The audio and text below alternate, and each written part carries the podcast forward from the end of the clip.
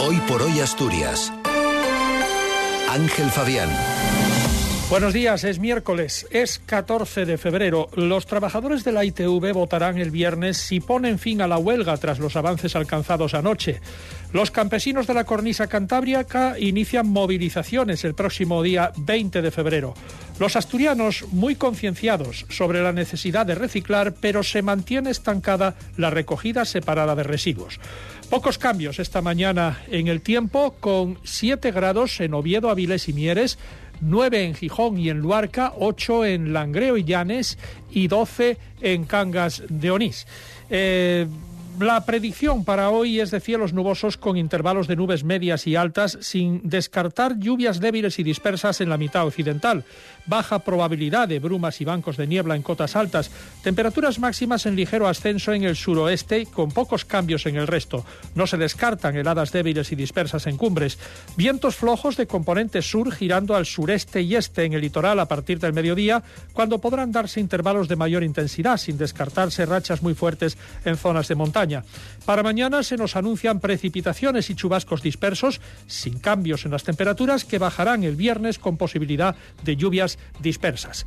Martín Valle nos acompaña en la técnica. Son las 7 menos 8 minutos de la mañana. Avances en la negociación de las ITV cuyos trabajadores votarán el viernes si suspenden la huelga. El viceconsejero de Industria, Isaac Pola, y el comité de empresa acercaron ayer posturas en cuestiones como la reducción de jornada, categorías, nuevas contrataciones y subida salarial que el gobierno condiciona a elevar la productividad y reducir el absentismo. Para llegar a este punto fueron necesarias ayer 14 horas de reunión. La parte sindical decidió retirar la convocatoria de huelga para hoy y para el viernes cuando se celebrará una asamblea en la que se decidirá si se continúa o no con la huelga. Las organizaciones agrarias volverán a las calles el próximo día 20 de febrero. Convocan esta vez UPA, Asaja y COAG con el objetivo de concienciar a la opinión pública y a los políticos de los problemas que sufren cada día e intentar avanzar en unas reivindicaciones que se mantienen sin cumplir desde hace años. Dicen sentirse ciudadanos de segunda y que la Administración les ignora, por lo que no les queda otro recurso que movilizarse. Félix Porto es el representante de UPA en Galicia. Llegamos a un acuerdo y pusimos en común las reivindicaciones, una tabla reivindicativa con una serie de cuestiones que nos parecen importantísimas que necesitamos que a corto o medio plazo se resuelvan y que se abra negociación. Lo primero que queremos decir es que las movilizaciones que vamos a iniciar el próximo día 20 no son un fin en sí mismo, sino que, lo que las movilizaciones se convocan para conseguir ese objetivo, que es lo que queremos trasladar. Volverán, por tanto, las tractoradas y las concentraciones, que en el caso de Asturias se concentrarán en los límites de las comunidades vecinas de Galicia y Cantabria, sin descartar que lleguen a alguna de las ciudades.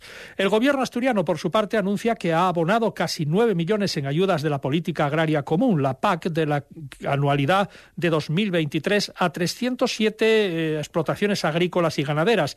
Son ayudas de incorporación al sector para 73 jóvenes, ayudas para financiar planes de mejora en 211 explotaciones y ayudas para apoyar a otras 23 explotaciones en la aplicación de medidas de prevención frente a los daños que causa la fauna salvaje. Según la directora general de Ganadería, Rocío Huerta, una muestra más del apoyo del gobierno asturiano al sector agroganadero. Sumados a los 66 millones de euros de las ayudas eh, PAC eh, y a los 5,1 millones de mm, las ayudas a la sequía, el gobierno del Principado de Asturias ha apoya a aquellos que apuestan por la actividad agraria como medio de vida. Casi el 80% de los asturianos está concienciado sobre la necesidad de separar los residuos para su posterior reutilización, pero la recogida separada se ha estancado en los últimos años en torno al 24%. Un estudio realizado por Cogersa muestra que estamos muy concienciados, pero luego no separamos tanto. Entre las posibles soluciones, desde el consorcio apuntan a la necesidad de trabajar más en segmentos como los de la hostelería o el comercio y ponerles la tarea más fácil a todos, mejorando la recogida y la información. El caso es que nuestros datos nos dejan lejos de los objetivos marcados por la Unión Europea para 2025, que marcan que la proporción de recogida por separado alcance el 55%. Por lo que atañe a los puntos limpios, el 67% hace uso de ellos, pero el 55% desconoce su existencia en sus municipios. Hay mucho por mejorar, por tanto, y la gerente de Cogersa, Paz Orbiz, cree que una de las medidas más urgentes es poner más fácil a la población la tarea de separar, pero también intensificar y mejorar la concienciación. Qué duda cabe, hay que ponérselo fácil. Yo creo que eh, la gente, hay muchas personas que tienen intención de de separar los residuos o tienen intención de llevarlo a reparar o tienen la intención de hacer una donación, pero probablemente no encuentren un establecimiento, un punto limpio, un contenedor suficientemente próximo, ¿no? Y al final las personas, pues, nos puede dar esa pequeña pereza, ¿no? Que, que, o esa pequeña dificultad, ¿no? Orbis señala que muchas personas aún realizan una separación incompleta o no lo hacen de forma perseverante, reconoce las dificultades de pequeñas empresas, comercio u hostelería, que en muchos casos tienen problemas por razones de horarios o turnos de trabajo. El estudio, para el que ha sido encuestado un millar de ciudadanos, también revela la existencia de un 20% que no cree en el reciclaje y, por tanto, pues se niega de forma rotunda a cualquier eh, tipo de acción o de separación. Deportes, Cali González, buenos días. Buenos días. El director general del Real Oviedo, Agustín Lleida, ha explicado la postura del Club Carballón de cara a la candidatura de Gijón para ser sede del Mundial 2030, después de que hace unos días tuviese una reunión con el presidente de la gestora de la Federación Española, Pedro Rocha, y representantes del Sporting. Hubo una comida en Gijón que nosotros fuimos porque éramos invitados por el presidente de la Federación Española de Fútbol y nuestra labor como, como club es, es, tener una buena relación con todos los estamentos. Y después de eso no ha habido ninguna conversación más, no ha habido ninguna propuesta hacia el Real Oviedo, todo lo demás ha sido más ruido que otra cosa. Entonces te digo que nosotros ahora mismo no tenemos ninguna nada que ver con la con la candidatura 2030. No, no está en contra, o sea, no es algo del Oviedo, me refiero, no es algo que el Oviedo haya presentado una candidatura ni que esté dentro de ninguna candidatura simplemente porque tampoco ha habido ningún acercamiento por parte de nadie. Se ha hecho mucho ruido, se ha, conversado muchas cosas, pero la situación a, día de hoy es esa. Además, Agustín Lleida ha descartado la Torres como opción para la ciudad deportiva después de que hace un año se hiciese un acto público de presentación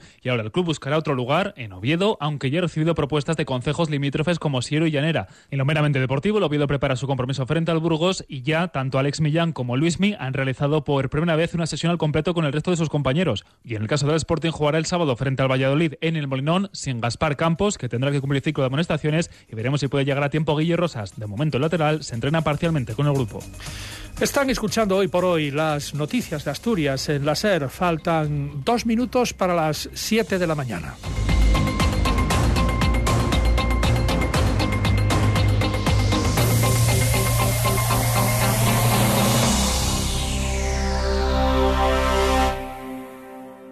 Ser Gijón.